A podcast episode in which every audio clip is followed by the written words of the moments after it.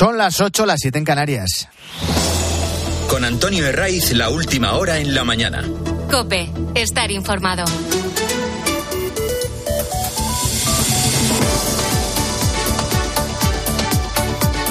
¿Qué tal? Muy buenos días. Desde las 6 te venimos acompañando en la mañana del fin de semana de Cope. Es 3 de marzo y por delante tenemos una jornada muy parecida a la de ayer, con lluvia, con frío, con nieve. Bueno, si vives en Sevilla o en Murcia, evidentemente no, pero en Ávila, en Burgos, en Salamanca, ha llegado por fin el invierno de verdad, aunque ya en sus últimos coletazos, y ha cubierto estas capitales de blanco. Hoy cerramos una semana que empezó con un claro protagonista. Siento que me enfrento a todo. Vengo solo en mi coche. No tengo secretaria. No tengo a nadie detrás ni al lado. Me enfrento a todo el poder político. ¿Quién me le va a decir? De una parte y de otra. Y lo tengo que hacer solo. Como estoy muy indignada. Es José Luis Ábalos, eh, al que su partido le ha dejado solo tras eh, 43 eh, años de afiliado. Ha sido ministro, ha sido secretario de organización, pieza clave en la campaña de Sánchez para saltar de nuevo la Secretaría General de su partido en 2017 y ahora en el gallinero del Congreso como diputado del Grupo Mixto. Desde su partido intentaron que dejara el escaño, pero se ha mantenido firme y con un argumento directo. Quiere seguir siendo diputado y mantener el aforamiento como parte de su estrategia de defensa. Esto lo único que hace es dilatar su posible investigación, es decir, su imputación, porque la instrucción de la Audiencia Nacional los informes de la UCO de la Guardia Civil, incluidos en el sumario, le sitúan como mediador de la trama corrupta. Sin su impulso, ni Coldo ni el resto de la banda habrían llegado donde han llegado. Sin el paraguas del exministro, la red de mordidas jamás, jamás habría sido capaz de facturar a las administraciones en manos del PSOE cerca de 55 millones de euros. Así que todo apunta a que más tarde o más temprano el juez instructor tendrá que llamar al Supremo y enviar una exposición razonada con todos los indicios que acumula contra José Luis Ábalos. Antes deberá contar con el permiso del Congreso de los Diputados para poder investigarle. Bueno, la semana empezó con Ábalos como protagonista y se cierra con el foco en otra compañera de su partido que es la tercera autoridad del Estado, como estoy muy indignada, voy a decir algo que creo que es importante. Indignadísima estoy, no indignada, que me parece absolutamente reprochable y me da asco pensar que alguien se pudiera lucrar de la compra de material sanitario en un momento donde en España se estaba muriendo cada día muchísimas personas. La indignadísima es Francina Armengol, presidenta del Congreso, y salpicada por el caso durante su etapa al frente del gobierno de Baleares. Compró a la trama de los coldos mascarillas que no servían que eran fakes, que no protegían a nadie y les pagó 3.700.000 euros. En tres años, pasaron tres años y no le reclamó el dinero a pesar de que el material sanitario estaba apilado en un almacén. En tres años no tuvo tiempo Armengol para indignarse, a pesar de que fue consciente de que le habían tangado, porque no dio ese paso porque les pagó a toda prisa el pedido, cosa que no hacía ni con los autónomos ni con otras empresas que firmaban contratos con el gobierno de Baleares, con la administración pública. La lista de interrogantes para la indignadísima es larga, muy larga. Y ya no solo tiene que responder en España, también en Bruselas, porque cargó esas mascarillas inservibles a cuenta de los fondos europeos. Y lo de que es una persecución del PP contra ella, ya no cuela. Porque ahí están los gobiernos de Emiliano García Paje, en Castilla-La Mancha, el de Lambán, en Aragón, o el de Adrián Barbón, en Asturias, los tres socialistas. Y los tres rechazaron hacer negocio con la empresa del asesor de Ábalos, algo verían, ¿no? Y que ahora se conozca esto, no deja de ser un señalamiento, no sé si directo o indirecto, pero un señalamiento a la propia Francina Armengol.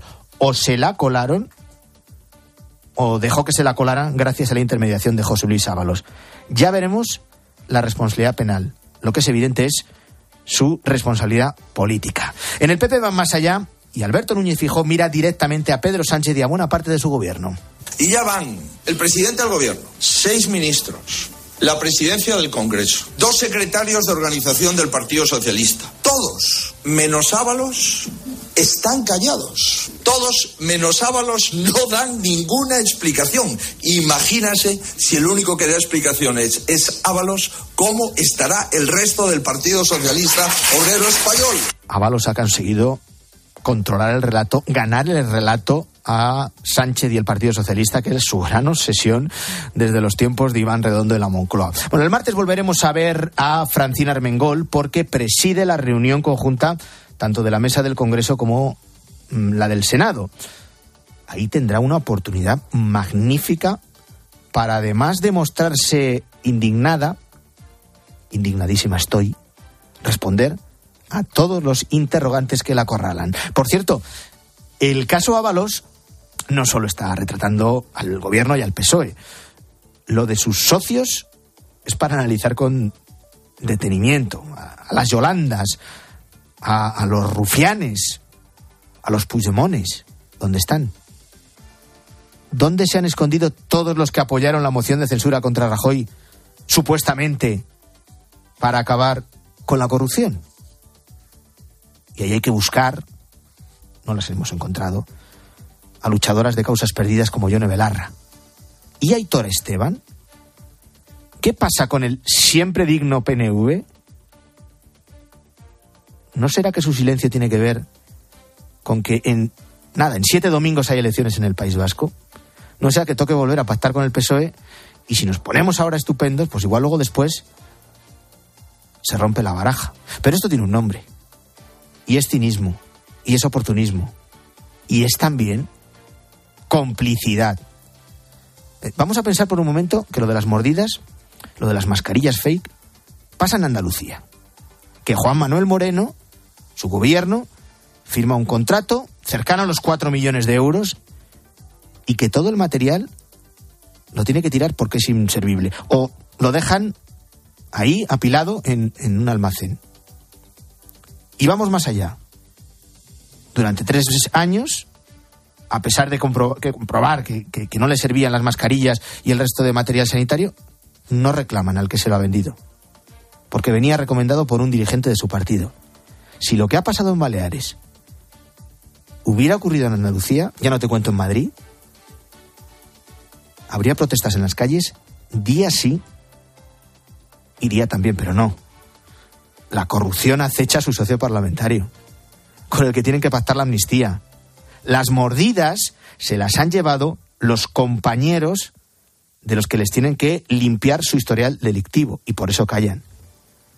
También Yolanda Díaz, que tiene proyectos mucho más interesantes en los que ocuparse antes que clamar contra la corrupción de los coldos bajo el paraguas de las administraciones del Partido Socialista. Hay que decir que el bloqueo en Moncloa es total. Lo de Ábalos les mantiene noqueados. Y ahora si miramos a esta semana que está a punto de empezar, se agarran a la amnistía. Después de que Junts les dejara en evidencia en el mes de enero, en ese primer asalto para la aprobación de la polémica ley, ahora esperan poder sacarla adelante esta misma semana. Entre Coldos, entre los Sábalos, entre Francina Armengol, la maquinaria del PSOE ha seguido negociando con los separatistas de forma silenciosa, en secreto y con toda la opacidad que te puedas imaginar. Ayer uno de los más cercanos a los indepes, que es Jaume Sens, de los comunes, es decir, de Sumar, aseguró con mucha rotundidad que el pacto entre Sánchez y Puigdemont es inminente. Bueno, pues ahí lo deja. Esto sería, sin duda alguna, eh, el gran salvavidas al menos momentáneamente, para que Pedro Sánchez continúe flotando en una legislatura que ha empezado para él con todo tipo de sobresaltos. Parece que nos hemos olvidado ya de estos 100 primeros días de gobierno. Nos hemos olvidado del descalabro socialista en Galicia.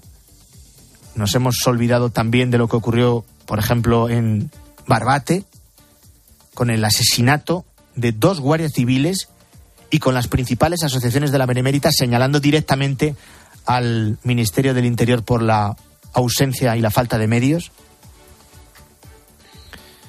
Pues ahora tenemos la amnistía. Todo esto no sale gratis, ni se acabará con esta ley.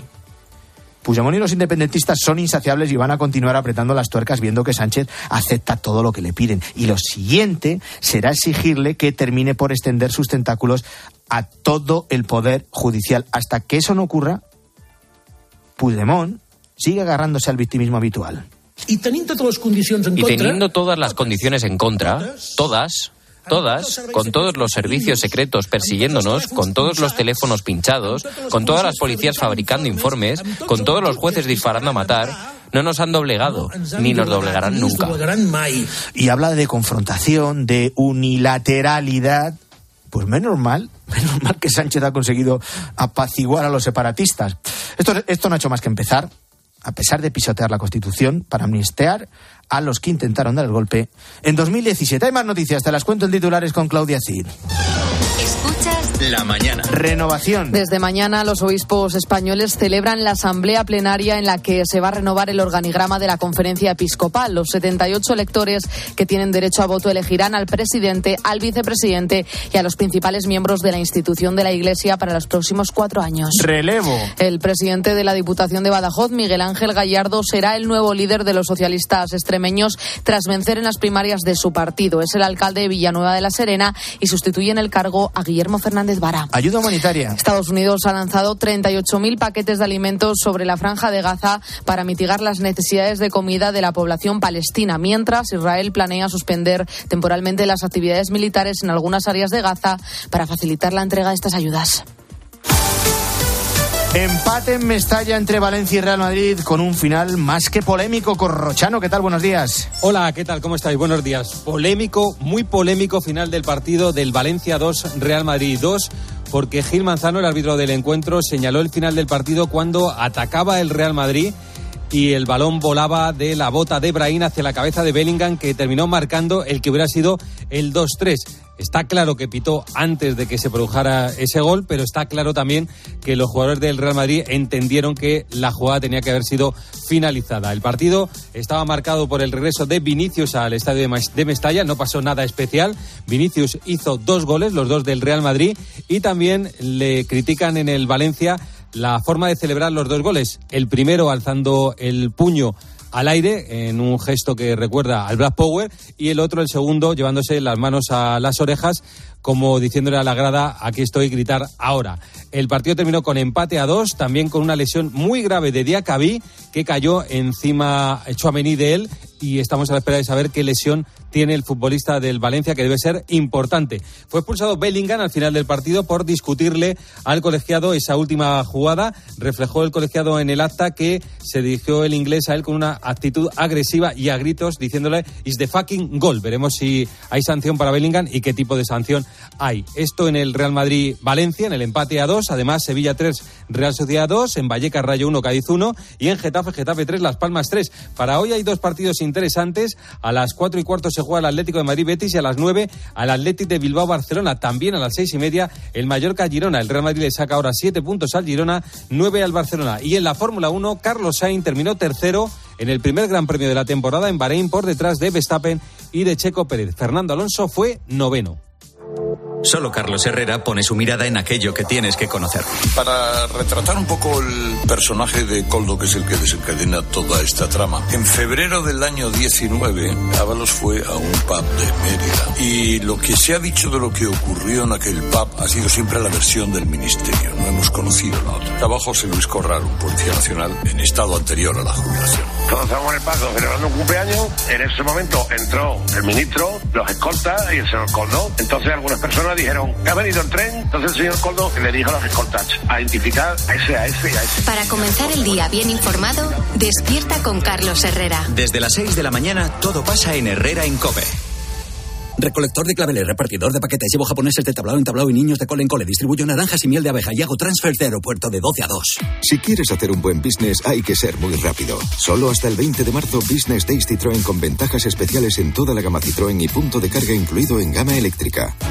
Citroën. Condiciones en citroen.es. La mañana. Con Antonio Herraiz. Cope, estar informado. Hoy se cumplen 10 días del incendio en el edificio del barrio de Campanar en Valencia. Son de esas imágenes que se quedan grabadas en la retina de cualquiera, no solo de los afectados y no solo de los valencianos.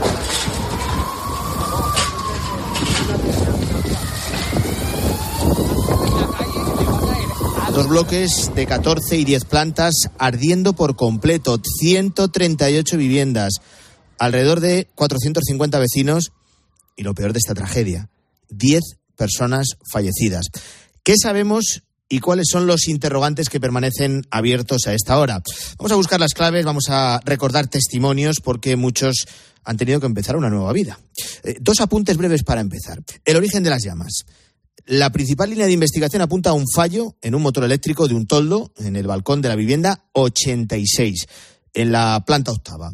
La policía científica por ahora ha concluido sus trabajos.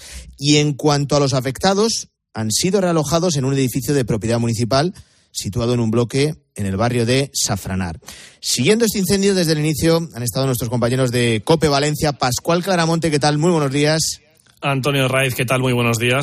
Bueno, tras el mayor incendio urbano en la historia de Valencia, la pregunta que nos hacíamos justo hace una semana es ¿y ahora qué? ¿Cómo ha transcurrido la semana, Pascual? Más allá de esas principales cifras que ibas desgranando, Antonio, nos podemos quedar con varias imágenes. Por ejemplo, la de los bomberos que siguen tratando de trabajar en la zona con el objetivo de recuperar algunos objetos personales. Solo y dormitorio de los niños no hay nada. Ellos nos llamaron por vídeo. No hay nada, ni cuerpo de nuestra pera, no hay nada. Ella es Alexandra, de nacionalidad bielorrusa, y los bomberos han tratado de recuperar parte de sus pertenencias, reciben las indicaciones, incluso les entregan algún tipo de croquis, graban vídeos en el interior para buscar sitios más concretos, pero poco ha quedado en líneas generales, todo ha quedado calcinado. Una joven chilena llevaba cuatro días viviendo en ese edificio, ni rastro de sus joyas ni otros objetos. Calcula que ha perdido 10.000 euros. Está todo, nos mostraron un video y está todo hecho polvo, no se pudo rescatar absolutamente nada. Polvo, polvo, por todas partes. Los bomberos se esfuerzan en recuperar algo. Los que accedan la próxima semana al edificio de Campanar son los peritos privados, o lo que es lo mismo, los contratados por los seguros. Pendientes de ello están en la Oficina Técnica de Ingeniería Forense. Es una empresa valenciana que se centra en la determinación del origen y en las causas de siniestro de este tipo. Entraron, por ejemplo, en la Torre Windsor, en Madrid, o en la discoteca murciana en la que fallecieron 13 personas el año pasado. Su director general es Óscar Herrera. Ya trabajan por el momento con imágenes registradas desde el exterior y una cosa en base a su experiencia tienen muy clara. Chapó por los bomberos. Obviamente los bomberos se vieron superados por la magnitud del incendio, pero los medios comunes son los que se necesitan. Y la actuación de los bomberos yo creo que fue impecable. Los bomberos eh, recomiendan cuando hay un incendio pues confinarse y evitar lo primero que, que el humo acceda. Sabes que no eran conocedores o, o no tenían conocimiento de que el incendio pudiera evolucionar de la forma que lo hizo. También se habla de los materiales y seguro que muchos os habéis preguntado, tras lo ocurrido en Valencia, de qué está construida mi fachada. Se habla y mucho de las placas de aluminio utilizadas en Campanar. Le hemos preguntado a Esther, Esther Puchades. Ella es ingeniera industrial, perito y conoce bien el edificio porque le tocó trabajar allí en dos ocasiones. Bueno, pues que constructivamente y para lo que se requiere de la eficiencia energética están muy bien y, bueno, pues tienen el problema de la transmisión del fuego, como hemos podido ver en este edificio, mm, la cantidad de edificios que tienen este problema. Para los edificios que estén en, en una situación eh, similar ahora mismo, Antonio, que hayan utilizado este tipo de paneles, ¿qué se puede hacer? Apuesta Puchades por una solución basada en la instalación de elementos que hagan de cortafuegos. Lo ideal en este tipo de construcción es poner barreras cortafuegos, eh, barreras que, permitan que en un momento dado que se inicie el fuego en una planta, cada tres o cuatro plantas, de forma que al menos contengas el fuego en dos plantas por encima donde se ha originado o tres plantas y que se pueda, se pueda evacuar. Vamos eh, sumando escenarios a esta tragedia. El otro está en el barrio de Safranar. Allí es donde se sitúa el bloque de viviendas realojadas. El lunes ya llegaron las primeras familias, dando prioridad a los niños. Ya son 94 viviendas para todos los que lo han solicitado. Estefan es uno de ellos. Hay que mentalizarse que, bueno, eh, estamos, que es lo más importante. Las cosas personales, vale, pues hay que mentalizarse. Empezamos de cero. Bueno, ahora ya no empezamos de cero, ya tenemos una casa. Por lo menos ya sabemos que, tenemos una vivienda donde podemos eh, vivir. 214 personas en total, 38 menores, podrán estar de entrada tres meses, pero ese periodo será ampliable en función de las necesidades que tengan. Eso les da tranquilidad y otra buena noticia, siempre entre comillas, es que ya desde el jueves, lo adelantábamos en COPE, han visto en sus cuentas bancarias las primeras ayudas de la Generalitat, entre 6.000 y 10.000 euros para bienes de primera necesidad. Evidentemente, nada reemplaza lo que han perdido. Presidente Carlos Mazón en tiempo récord, hoy, esta mañana, las primeras víctimas. Hoy se han encontrado ya en su cuenta corriente las primeras ayudas de emergencia urgente no todos, ¿eh? pero las primeras ayudas ya están en las cuentas de los que eh, más lo necesitan. Y ya hay muchas familias en esas viviendas. No sé si hay algún precedente, no lo sé. Tampoco estoy en una competición. ¿eh? Yo lo que quiero es hacer bien mi trabajo con el apoyo, si puede ser, y la coordinación de todos ustedes. Muchos de los que viven en Safranar apuestan en este momento por mantenerse unidos. Mientras tratan de recuperar una normalidad todavía inalcanzable. A Belén le pillaron las llamas fuera de casa. Por las imágenes de la alarma vio cómo el fuego entraba directamente por su ventana. Hacemos todos una piña. No éramos solo vecinos, éramos vecinos y amigos. Como aquella pareja, como mi vecina de enfrente, que ha perdido su perrita y sobre todo pues las personas que han fallecido que también conocíamos muy bien. En medio de esta tragedia hay muchas historias de vida también. Los que se salvaron de milagro, como un enfermo tetrapléjico al que salvó un bombero. También aquellos que consiguieron ayudar a los más mayores, a personas con movilidad reducida. Y aquí jugó un papel esencial el conserje del edificio. Se llama Julián. Ya sé que no le gusta que le califiquen de héroe, pero es lo que es.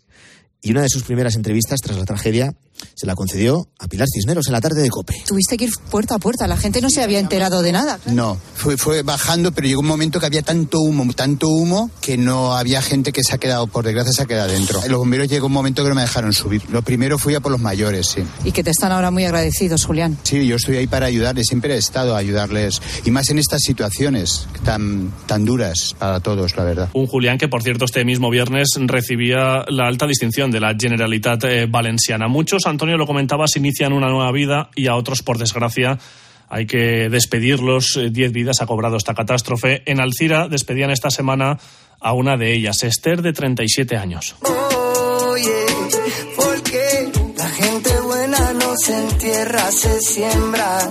Nuestro contrato es un contrato de renta. En su esquela leemos la letra de esta canción del cantante Pedro Capó. La gente buena no se entierra, se siembra, dice la letra. Cuando me vaya que no me lloren, compren vino, no quiero flores. Con lo que Esto es todo lo que se sabe, lo que no se sabe, diez días después de esa tragedia, diez días después de ese incendio en el edificio del barrio de Campanar, con el recuerdo permanente, claro que sí, a los eh, diez fallecidos. Pascual Claramonte, gracias, buenos días. Abrazo grande desde Valencia, Antonio.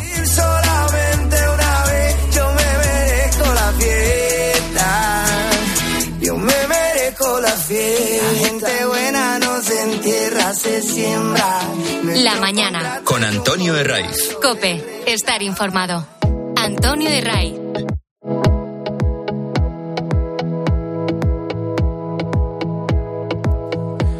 A las 8 y casi 24 minutos de la mañana echamos un vistazo a los periódicos de este domingo. Manu Herráez, ¿qué tal? Muy buenos días. Muy buenos días. Buena parte de las miradas de los periódicos de hoy se dirigen a la expresidenta de Baleares, a Francina Armengol, porque el cortafuegos aplicado por el PSOE con la defenestración de José Luis Ábalos no ha sido suficiente y la presidenta del Congreso empieza la semana en la cuerda floja. Precisamente el director del Mundo, Joaquín Manso, concluye su artículo de este domingo señalando a la Francina Armengol. Impresiona su descaro. Que su gobierno esperase a reclamar por el fraude hasta el mismo día que tuvo que irse es la prueba del algodón. Pero ella ha llegado la hora. España no puede soportar que sobre la tercera autoridad del Estado penda de una sospecha tan vergonzosa. A Francina Armengol también le abre la puerta de salida Jorge Vilches en La Razón. Si Armengol quiere servir a este país, debe irse. Si cree en la democracia, como dice, lo más digno es separarse del cargo, que es la tercera autoridad del país, y dejar que la justicia funcione. Las personas pasan, las instituciones permanecen. Y en ABC, Juan Fernández Miranda va un poco más allá y subraya que el presidente del gobierno debe aclarar en persona las dudas razonables sobre la relación profesional con su mujer con de su mujer con empresas y su contacto con el conseguidor del caso Coldo. El caso Ábalos está afectando de lleno al PSOE y así lo confirma una encuesta que hoy publica GAT3 en el periódico ABC. De celebrarse hoy elecciones, dice GAT3 en ABC, la izquierda no podría gobernar. ¿Por qué? Porque el PSOE cae más de tres puntos desde el 23J y la ruptura de Sumar con Podemos hunde a la coalición. La papeleta de Feijó es la única que crece entre las fuerzas nacionales y se acerca a sus mejores estimaciones. Obtendría entre 159 y 165 diputados. Ahora mismo tiene 137. Según esta encuesta que ABC lleva a su portada, Feijó sigue como el líder político más valorado ante el deterioro del resto. Hoy en los periódicos encontramos también la imagen del envío de ayuda humanitaria a Gaza desde el aire. Una imagen que vemos en la portada del mundo, palestinos a la carrera en busca de comida que lanza, que lanza Estados Unidos. En la foto vemos muchos de ellos niños y adolescentes corriendo en una playa para localizar esos alimentos que ha lanzado la Fuerza Aérea estadounidense. En el país llevan un momento previo a su foto de portada con esa especie de paracaídas con los suministros. Son 38.000 raciones de alimentos para una población hambrienta y exhausta que necesita enormes cantidades de comida y medicamentos, como señala el país. Y luego tenemos eh, dos entrevistas en la prensa a un presidente autonómico, como es el de Murcia, Fernando López Mira. En La Razón habla del caso PSOE y señala que con Ábalos Sánchez no ha buscado de pura responsabilidad, sino protegerse a sí mismo. Uno que es presidente y otro que aspira a serlo. Es el caso de Imanol Pradales del eh, PNV, candidato de esta formación a las elecciones autonómicas del 21 de abril. En una entrevista en El Mundo, Pradales dice que se siente solo vasco y que está de acuerdo con la independencia de Euskadi. Nos vamos acercando a las ocho y media, llegará Iglesia Noticia, luego a las diez el fin de semana con Cristina, tiempo de juego, en fin, un domingo para quedarse en casa con la radio. Que tengáis un feliz día. Antonio de Ray. La mañana. Escuchas Cope. Y recuerda, la mejor experiencia y el mejor sonido solo los encuentras en cope.es y en la aplicación móvil. Descárgatela. Querido profesional, da igual que tu cliente sea de piscina pequeña solo para refrescarse o prefiera una grande para nadar. Para todos ellos, en Obramat encuentras lo necesario para cualquier proyecto de piscina y su mantenimiento. Gresite, porcelánico, bombas, cloradores salinos, productos químicos y todas las soluciones con la calidad profesional que necesitas. Profesionales de la construcción y la reforma. Obramat. Este invierno ahorra un 80% en tu factura energética. Con Aerotermia Ecodan de Mitsubishi Electric tendrás calefacción, aire acondicionado y agua caliente en un único sistema eficiente y sostenible. Este invierno márcale un gol a tu factura energética con Mitsubishi Electric. Consulta el consumo energético en ecodan.es. Ecodan es tu aerotermia. Contratar la luz con Repsol, ahorrar en tus repostajes. Contratar la luz con Repsol, ahorrar en tus repostajes. Contratar la luz con Repsol. ¿Pero qué estás haciendo? Contratar la luz con Repsol. Porque ahorro 20 céntimos por litro en cada repostaje durante 12 meses pagando con Wilet. Contrata la luz con Repsol en el 950 52 50 o en Repsol.es y enciende tu ahorro. Recolector de claveles, repartidor de paquetes, llevo japoneses de tablao en tablao y niños de cole en cole. Distribuyo naranjas y miel de abeja y hago transfer de aeropuerto de 12 a 2. Si quieres hacer un buen business, hay que ser muy rápido. Solo hasta el 20 de marzo, Business Days Citroën con ventajas especiales en toda la gama Citroën y punto de carga incluido en gama eléctrica. Citroën. Condiciones en citroen.es.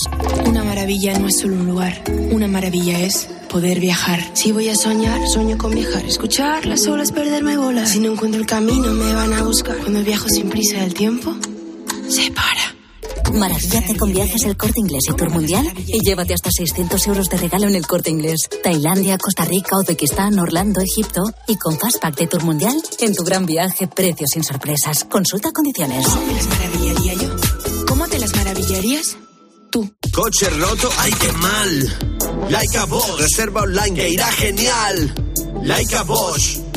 Pide cita online sin complicaciones. Red de talleres Bosch Car Service para todo lo que tu automóvil necesita. Para poner luz a todo lo que está pasando, Expósito en la linterna. Hemos querido subirnos a uno de esos tractores. Su dueño es Cipriano, nos cuenta que el vehículo tiene tan solo un mes y que ya ha estado en varias manifestaciones. En la parte frontal hay una pancarta que llama la atención a todos. Nuestra pobreza será vuestra hambre. Nosotros nos arruinaremos. Entonces los precios subirán y la gente no podrá acceder al mercado como accede hoy en día. De lunes a viernes, desde las 7 de la tarde, Ángel Expósito enciende la linterna de Cope.